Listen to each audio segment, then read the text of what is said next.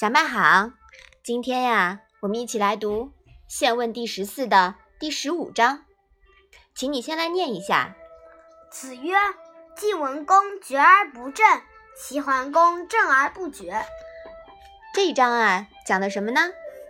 孔子说：“晋文公诡诈而不正派，齐桓公正派而不诡诈。”嗯，晋文公呀，姓姬，名重耳。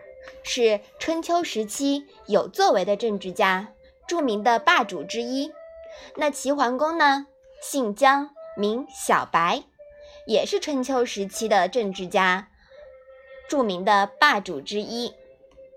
这章啊，说的是任何时候走正道都是必须的。对于君主来说，如果把中庸之道运用到治理国家，在正道之余啊。适当的运用权术手段是难免的，这种权术可以说是绝，在国家层面呢，也可以说是中庸之道里的偏其反而小过部分。正而不决，其实是有点过直死脑筋。太正的性格呀，是难以掌管一个大国的。有意思的是。历史上几个年号带“正”字的君主都难以善终，如金哀宗郑大、元顺帝至正，都是亡国的皇帝；明英宗正统皇帝被瓦剌俘虏后，又被其弟景泰帝软禁了七年；明武宗正德、清世宗雍正则死于非命，不得善终。明朝的末代皇帝崇祯的祯呀，读音跟朕是不是也很相似啊？嗯，呃，他也是亡国上吊死了。齐桓公呢，就是太正了，他思维简单直白，幸亏他有管仲辅佐。管仲呀，是一个懂得灵活权变、治人用人的，他这种手段呢，可以弥补齐桓公的缺陷。君臣互补，有正有决，平衡治理，帮助齐国成就了霸业。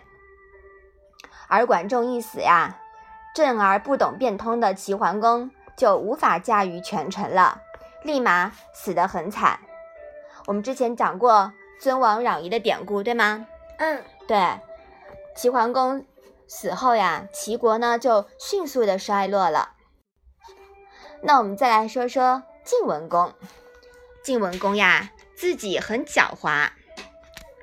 上台前于诸侯国之间左右逢源，钻营投机，借助外部势力上位。上位以后呢，又软硬兼施，挟周天子以令诸侯，为晋国霸业打下了基础。幸好他有几个正直的臣子帮他，但他不珍惜。连介子推这样的贤臣都留不住，最后还被晋文公烧死了。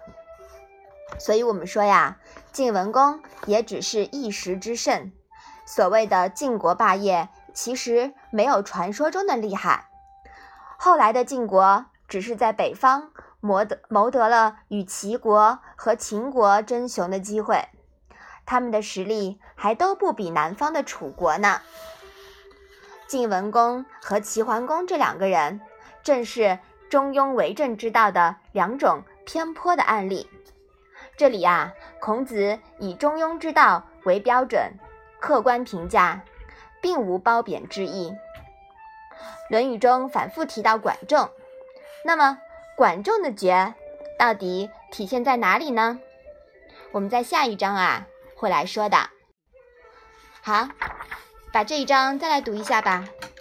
子曰：“晋文公决而不正，齐桓公正而不决。”好的，那我们今天的《论语》小问问就到这里吧。谢谢妈妈。